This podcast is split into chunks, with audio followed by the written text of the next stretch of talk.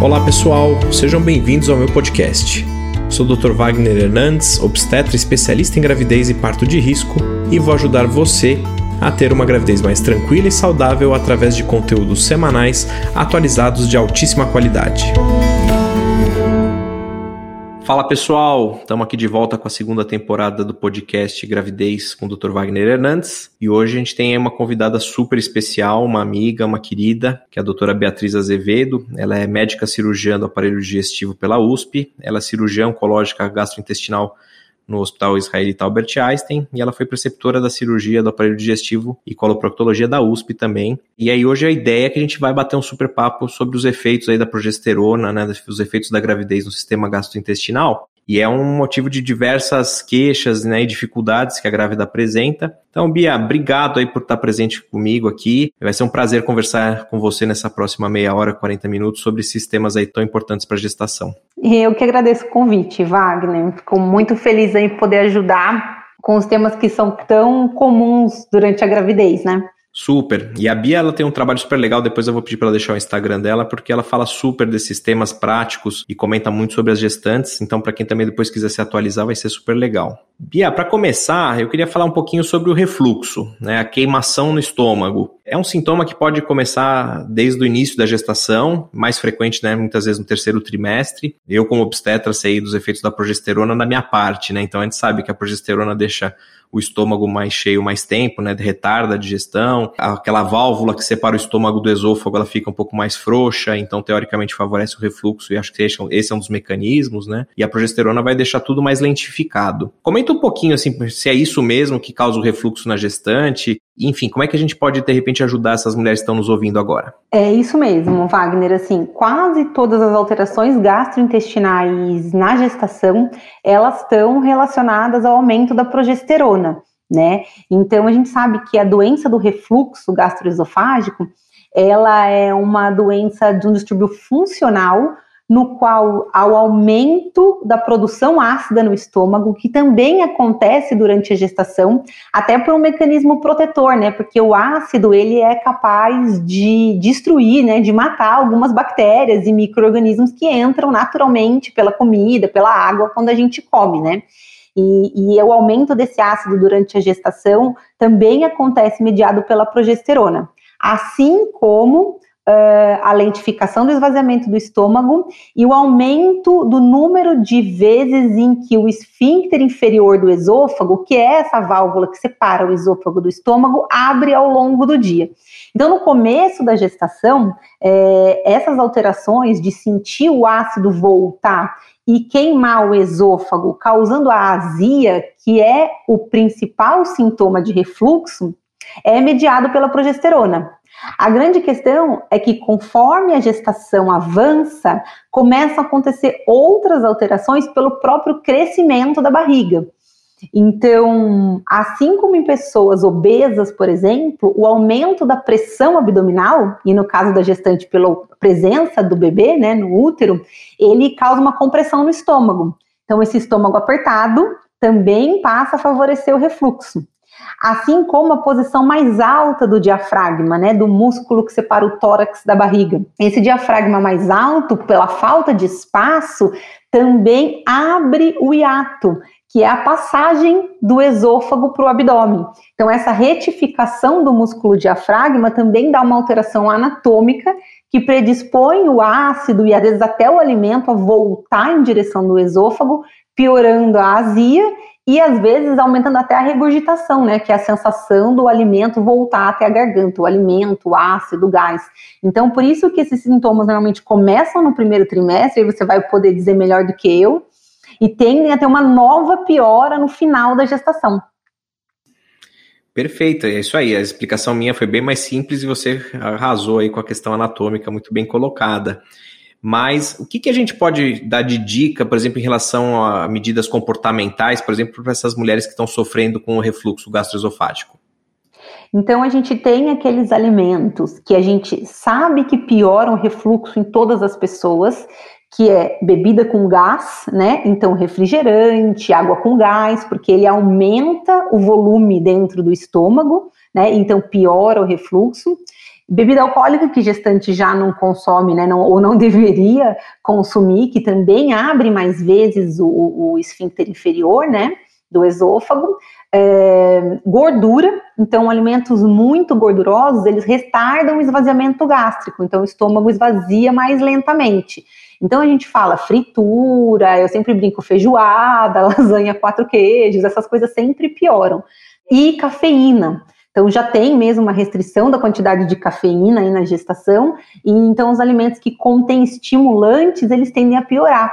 E entre eles um muito comum é o chocolate porque o chocolate, é, além de ter gordura, né? Então, às vezes a pessoa não identifica que ele tem essa, essa questão do, do, estimulante. Então, ele funciona nesse sentido muito como a cafeína. Então, em termos de alimento, é isso. Aí tem todas aquelas outras questões, né? Que é não deitar logo depois de comer, porque com o estômago cheio, quando a gente deita, é como se a gente virasse um vaso cheio de líquido. Então, a tendência a voltar é muito maior na posição deitada e não comer em grandes volumes ao mesmo tempo. Então, isso também que enche demais o estômago e faz abrir essa válvula e retornar com mais facilidade. Então, do ponto de vista comportamental, o ideal é fracionar a dieta, né? Evitar esses alimentos que a gente já citou e evitar deitar logo depois de comer. Quanto tempo, mais ou menos, é uma sugestão para evitar de deitar depois de comer, Bia? Duas horas porque o tempo de esvaziamento do estômago, a gente espera que um estômago normal tenha esvaziado 80% após duas horas. Então, é, para uma gestante que tem esvaziamento mais lento, talvez esse tempo aí seja maior, né? A gente não tem teste para provar isso, mas a gente infere que sim. Então, pelo menos duas horas para ter certeza que esvaziou a maior parte do estômago. Perfeito. Acho que acho que ficou legal essa dica da Bia. Então, assim, comer a cada duas, três horas né? Com cuidado com as porções, cuidado com os alimentos gordurosos. A questão do alimento muito condimentado, existe essa relação ou isso é besteira? Isso uh, não é provado. É que tem alimentos que mudam de pessoa para pessoa, assim como os alimentos ácidos, né? Então a gente vai falar assim: ah, suco de limão, suco de laranja, mas a grande questão é que o pH do estômago é muito mais ácido do que o suco de limão, por exemplo. Então, é, essa, essa é uma informação que não procede na maioria das pessoas. Agora, varia de pessoa para pessoa. Então, tem gente, por exemplo, que se queixa de muito refluxo quando come molho de tomate, mas isso não é provado, é variável de indivíduo para indivíduo. Outra coisa que a gente orienta muito é alimento ultraprocessado com muito corante ou conservante porque isso também favorece essas queixas gastrointestinais, essas dores epigástricas, até gastrite principalmente. É, então na verdade o resumo é isso, né? Comer pouco, fracionado, evitar coisa gordurosa, ou comer e deitar. Ou seja, ter uma boa dieta, né? Eu acho que, acho que esse é o segredo, né? O equilíbrio, né? Como sempre em tudo, acaba sendo o mais interessante. Agora, às vezes a gente vê até mulheres que já tinham essa predisposição anterior à gestação, né? De ter uma gastrite, alguma coisa assim, esse histórico, né? Que ela reporta. É, mas às vezes ela faz tudo isso bonitinho. Eu tenho muitas grávidas que falam assim: olha, doutor, puxa, eu como a cada duas horas, eu não como nada, e, e eu tenho uma queimação é, que, que realmente é muito difícil. E aí, geralmente, nessas pacientes, a gente acaba tendo que já ir para alguma coisa medicamentosa, né? E assim, obviamente, a gente não vai passar aqui prescrição para ninguém, obviamente, isso tem que ser individualizado caso a caso, tem que ser discutido com o seu cirurgião gastro, ou com o seu obstetra, ou com ambos, né? Mas o que, que a gente pode falar assim, do que, que a gente, que, que a gente pode usar, o que, que essas mulheres eventualmente usam? A gente não precisa falar o nome do remédio, mas de repente a categoria do que, que a gente pode geralmente usar, e aí eu te, também dou minha opinião sobre o assunto. O que, que você acha, Bia? A grande verdade é que assim, as medidas comportamentais para grávidas ou não grávidas, elas têm uma resposta pobre muitas vezes, né? Normalmente isso melhora muito em quem tinha uh, hábitos de vida e de alimentação muito ruins. Né? Então aí você percebe uma grande diferença é, com as medidas comportamentais. Aliás, uma que a gente não falou, mas é evitar o ganho de peso excessivo, que isso também ajuda a aumentar a pressão intraabdominal. Então, e aí muitas vezes precisa mesmo de medicação, né? Os antiácidos comuns, né, que normalmente é o que o obstetra acaba indicando, é, a gente vê que é, eles têm a tendência de dar um alívio imediato na queimação, mas eles não são capazes de reverter nenhum dos mecanismos de refluxo. É o excesso de produção ácida, nem diminuir a produção de ácido no estômago, nem fazer o estômago esvaziar mais rápido. Então, a resposta é bem sintomática mesmo Como toda medicação, a gente sabe que as medicações que inibem a produção de ácido, elas não foram testadas em gestantes. O que a gente, porque não se faz, né, praticamente pesquisa com remédio em gestante, né? Uhum. O que a gente sabe é que algumas medicações desse tipo, eles, é, pelo uso, porque em casos muito intensos e que isso acaba é, prejudicando demais a qualidade de vida, acaba se usando mesmo sem ter certeza dos efeitos, né? E extrapolando, às vezes, resultado de teste com animais, e, e aí viu-se que não aumentou, né, em estudos observacionais, o risco para a mãe e para o feto. Mas é óbvio que a gente usa aí essas medicações com mais parcimônia, né? É, geralmente é isso. A gente começa justamente com os antiácidos mais comuns e, e, até lembra um pouco aquela propaganda de um antiácido famoso que ele tem como se fosse um dragão, assim, jogando fogo e ele vai com extintor, assim, né, com o negócio, como se fosse, como se falou, né, ele, ele acaba melhorando realmente a sintomatologia, mas como se falou, não age na, na, na causa. E aí, muitas vezes, aí você vai ter que discutir, na verdade, com o obstetra a necessidade, né? Como você falou aí, de um bloqueador de bomba, alguma coisa mais específica. Mas vamos pular para outro assunto?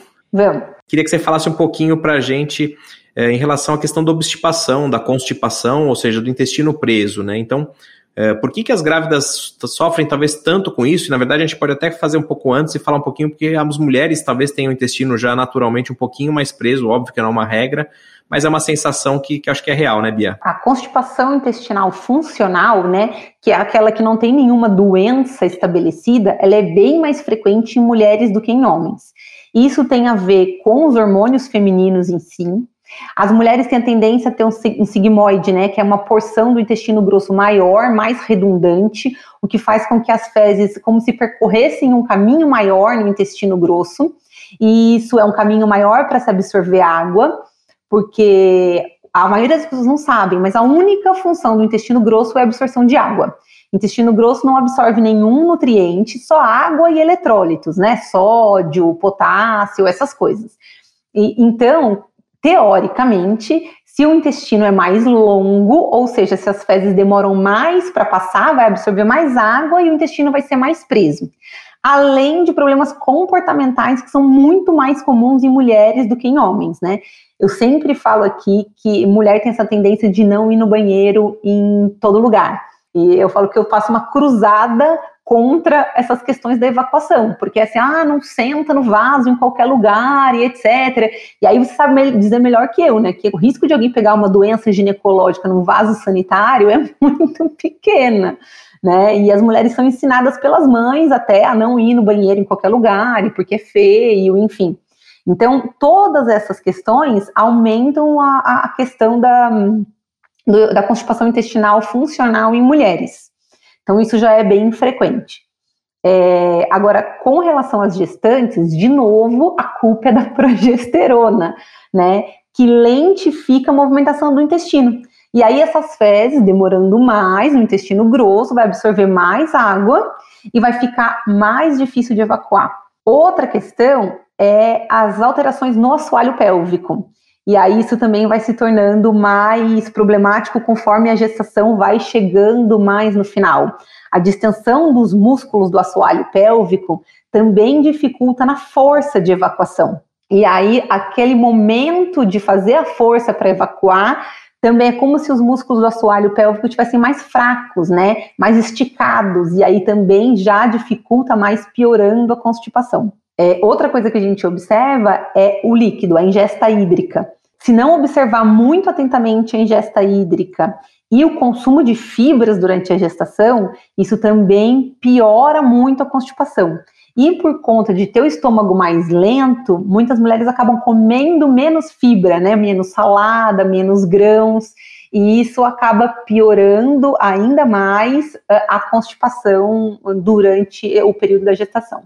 É, e ainda tem um outro agravante que a maior parte das mulheres são suscetíveis à toxoplasmose. E aí a gente sempre aqui como obstetra fala, olha, cuidado com fruta e verdura mal lavado. E aí, na verdade, às vezes na época... Agora na pandemia é mais fácil, né? Porque as mulheres comem mais em casa e conseguem fazer a higiene do, da salada com maior qualidade. Mas muitas vezes elas deixavam de comer justamente muita fibra é, no ambiente de trabalho. Então acho que talvez nesse aspecto, de repente, a pandemia pode ter ajudado. Mas é, é bem por aí, né? É mas por outro lado também é, deixou as pessoas mais paradas.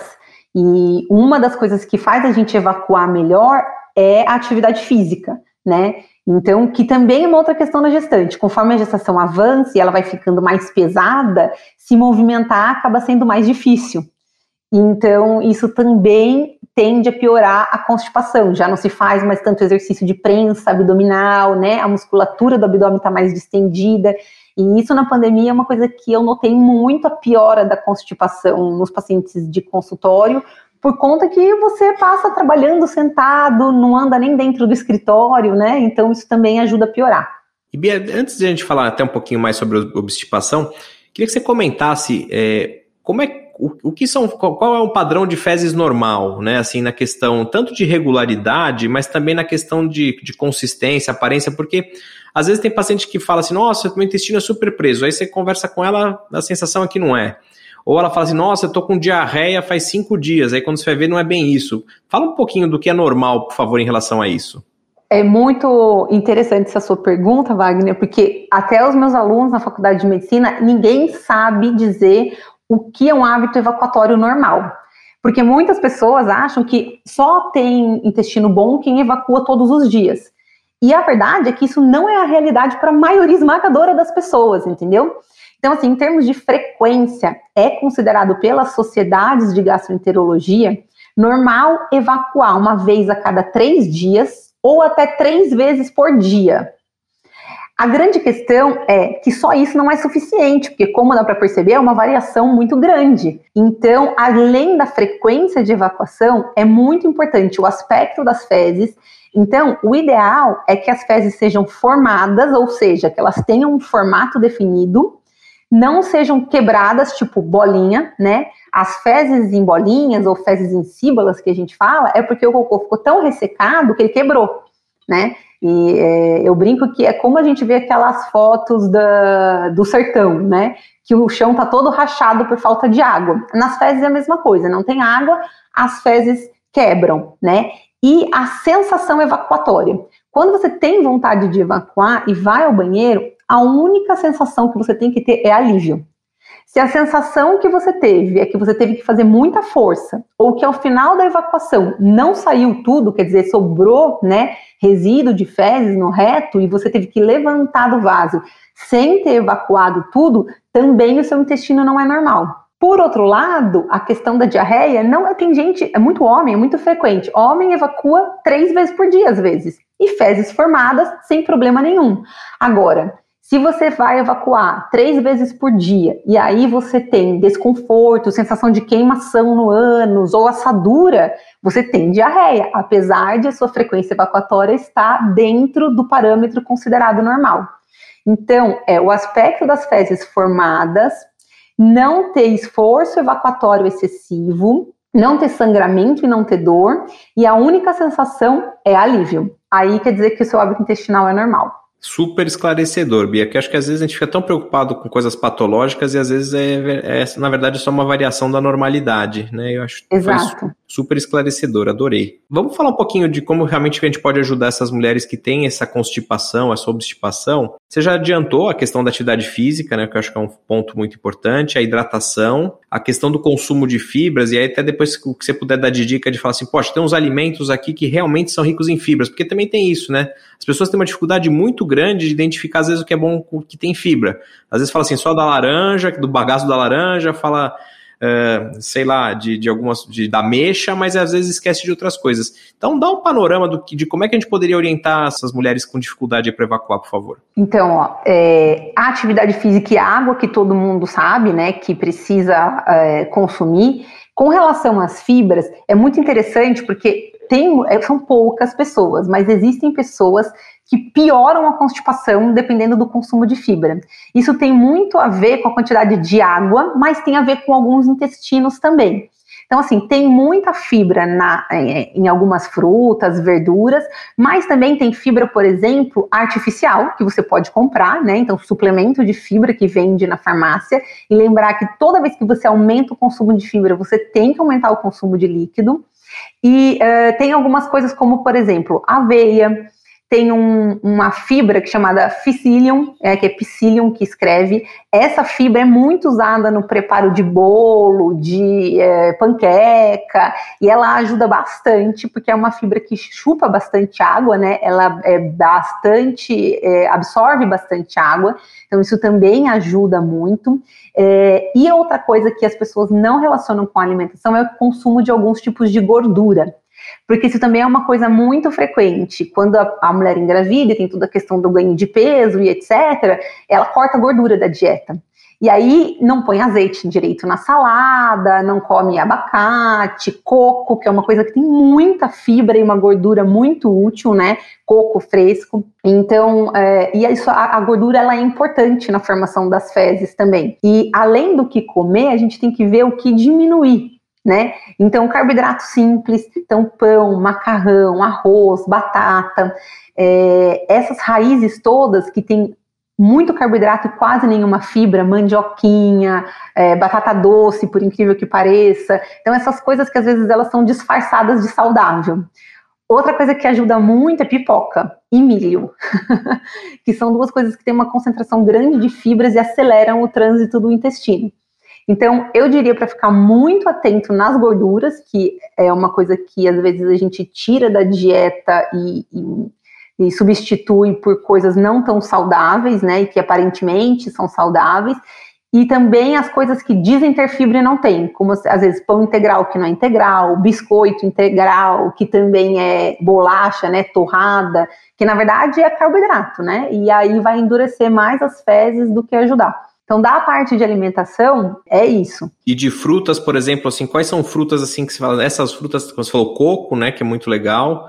A questão uhum. da mexa, ela realmente ajuda a fazer aquele deixar de deixar aquela aguinha, não sei, eu ouço isso tanto e a gente usa muitas vezes aquele tamarine, naturete, às vezes para isso. É uhum. É legal mesmo? Ameixa, nessa questão da água, ninguém sabe o que acontece com a água, mas a ameixa, ela é uma fruta que tem bastante fibra. Se você pegar uma ameixa, um pêssego, você morde ele, você percebe que ele é fibroso, né? Damasco, que é uma fruta que a gente não come fresca no Brasil, mas a gente come seca, também tem bastante fibra. O bagaço de laranja é meio complicado, né? Porque é meio difícil comer bagaço de laranja, né? Mas se bater, tudo bem. É outra coisa a lembrar que suco não adianta né? Que isso também é uma outra coisa. Suco é muita frutose e nada de fibra. É, abacaxi é uma fruta que também é bastante fibrosa e as pessoas às vezes não identificam isso, apesar de ser ácida e muita gente tem medo de comer, mas abacaxi também vai bem. E aí eu vou te colocar agora numa situação, talvez numa saia justa, e vamos ver. O que você acha da questão dos probióticos é, nesse sentido? Realmente existe alguma coisa de ciência nisso? É legal mesmo ou é uma coisa mais, é, mais comercial, talvez? Os nutricionistas vão ficar bravos comigo, mas eu vou te falar que assim, a maioria dos probióticos que se vende em farmácia hoje não tem a ação que se espera que eles tenham, entendeu? Eu acho probiótico uma coisa bastante supervalorizada, porque é, a, a, gente tem muita bactéria no intestino, né? Então, hoje em dia está se estudando muito essa questão da microbiota e da influência dela em, delas em algumas doenças mas até agora a gente não conseguiu nenhuma boa prova contundente de que isso faça diferença. O probiótico ele é muito útil depois de diarreia, para restituir a flora, e para um probiótico realmente funcionar, você precisaria de uma quantidade muito grande de colônias e de muitas cepas. Então, teriam que ser esses probióticos manipulados de excelente qualidade, prescrito normalmente por nutricionista ou nutrólogo. Esses que você compra na farmácia, não tem muita função não do meu ponto de vista. Até inclusive em quem tem diarreia pode piorar. É, a minha sensação é essa, assim, eu vejo muitas mulheres tentando e vejo uma ou outra que acaba realmente melhorando super com essa medida e na verdade fica até duvidoso se foi isso que fez o efeito. Então acho que é, tem essa, o lado científico que acho que a gente tem que respeitar, acho muito muito legal. Outra coisa que eu ia perguntar para você, assim, né, a gente sabe que às vezes tem algumas mulheres que são tão obstipadas que formam o que a gente chama de fecaloma, né? Fica aquele, aquelas fezes endurecidas na ampola, elas têm uma dificuldade grande. É, o que, que você acha nesses casos? O que, que ela pode fazer? Se ela deve realmente usar um supositório à base de glicerina ou um laxante? Como é que, como é que a gente deve, assim, a grosso modo, lidar com essa situação? Uhum. Então, Quando a gente chega nesse extremo, que o que, que acontece? Quando demora muito para evacuar e as fezes ficam muito tempo no reto, que é a última porção do intestino grosso, ele é responsável pela absorção daquele último grito de água. Então, quando as fezes ficam ali muito tempo, elas vão ficar muito ressecadas e formam realmente uma bola dura de fezes que é o fecaloma. O fecaloma não tem muito jeito. Ele tem que amolecer por baixo para ele poder sair. Porque o grande erro é é, tomar muito laxante, e aí, quando uh, finalmente a, a, pessoa consegue evacuar aquela última porção de fezes, né, que está endurecido, vem uma diarreia imensa atrás, porque tomou tanto laxante que o intestino atrás está fazendo um movimento muito intenso com fezes líquidas, e aí isso vira uh, de constipação para uma diarreia. Né, além de todo o trauma na passagem pelo ânus. Então, quando já tem fecaloma, não tem jeito. Ou você usa supositório, e aí tem que usar logo, porque supositório de glicerina lubrifica a saída das fezes, mas ele tem pouco efeito para amolecer o fecaloma, ou tem que usar enema, né? Que tem enema pequeno, tem enema maior, que na verdade é aquele líquido, né? que vem num aplicador com uma pontinha e aí você insere no ânus e essa glicerina ou alguma outra medicação, né, que tem nesse líquido, aí ele consegue sim um efeito sobre essas fezes endurecidas. Mas o grande erro é ficar tomando muito laxante, porque daí vem diarreia depois. E aí uma outra coisa que às vezes a gente observa que tem mulheres que realmente têm uma dificuldade grande e acabam indo para algumas medidas, como eu falei, às vezes, sei lá, um naturete, um tamarine, uh, o Moving Lax, enfim, alguns laxantes, algumas coisas assim. É, e assim, às vezes eu ouço assim, ah, mas o intestino tem que tomar cuidado porque ele acaba é, meio que acostumando com essas coisas. Existe isso mesmo? O intestino realmente fica refratário muitas vezes a esses tratamentos? O que acontece é que assim, as pessoas têm muito medo de laxante, porque usam laxante de forma inadequada. Então, espera o intestino prender demais e aí toma uma quantidade imensa de laxante para tentar resolver um problema que já está além do laxante, entendeu? Então, eu sempre explico para os pacientes que o melhor laxante é aquele que você toma a menor dose possível, no intervalo de tempo que faça você evacuar tranquilamente. E quando a gente fala em laxante, a gente tem os suplementos de fibras, os laxantes osmóticos, que são aqueles que puxam água para as fezes, que do meu ponto de vista é o que tem o melhor ação-benefício, e os laxantes irritativos, que são aqueles que irritam a mucosa do intestino e aí faz o intestino contrair de forma mais vigorosa para fazer você evacuar. Os laxantes irritativos são os que a gente evita usar porque eles muitas vezes acabam causando um pouco de, de lesão na mucosa do intestino, porque seja, o mecanismo de ação deles é esse, né? Irritar a mucosa do intestino, o revestimento interno do intestino, para ele contrair de forma mais vigorosa. Se o paciente, se a paciente é uma paciente que toma bastante água e o que ela precisa é uma suplementação de fibras, ótimo, a gente usa a coisa mais perto do natural possível. Em segunda análise, os laxantes que puxam águas para as fezes, eles são os que têm o menor efeito deletério no intestino, que seriam a segunda opção. Agora, nos casos mais complexos, aí a gente usa os laxantes irritativos. E por incrível que pareça, o tamarine e o naturete, eles têm muita fibra na composição, mas o principal efeito deles é uma erva chamada sene. E a erva sene é um laxante irritativo. É que a quantidade de sene nesses laxantes é pequena. Então, é muito comum. É, você deve ter aí paciente sua que toma chá de sene, né, dessa erva. E o chá tem um efeito muito mais intenso do que o tamarine, por exemplo, né? E, mas é, uma, é um laxante irritativo e chá é aquilo, né? Você não dosa o quanto você está tomando. Então, a grande questão dos chás é isso, você não tem como dosar, né? Então, assim, não é que o laxante acostuma, é que as pessoas esperam o intestino prender para tomar laxante. E aí não adianta. Laxante é uma medicação de uso diário, ou de dia sim, dia não, entendeu? Qual a dose que você precisa tomar para manter o seu intestino funcionando bem? Um dia sim, um dia não, todo dia, de manhã e à noite, dois comprimidos, um. E aí, para cada pessoa é totalmente diferente. Puxa, super legal essa tua, tua opinião. Acho que é uma coisa esclarecedora que realmente tem muita gente que tem essa dúvida e, e acho que agora ficou super claro. Bia, fazer o seguinte, agora a gente está com meia hora de podcast e agora eu queria falar com você de uma, de uma coisa realmente que é uma complicação muitas vezes também da, da obstipação crônica, né? Que são as hemorroidas. É, a gente sabe que tem outras causas, você vai explicar isso tudo, mas eu acho que até vamos deixar aqui com o pessoal ficar é, animado para escutar. Então eu vou fazer um, vamos fazer uma pausa aqui nesse episódio de hoje. E aí eu vou gravar, a gente vai gravar agora na sequência essa, um podcast sobre hemorroida na gravidez, que é muito interessante, tem muita coisa. Então, em princípio, já queria te agradecer a presença no episódio de hoje. É, foi um prazer ter você aqui. Você realmente tem uma didática incrível, conhece muito do assunto.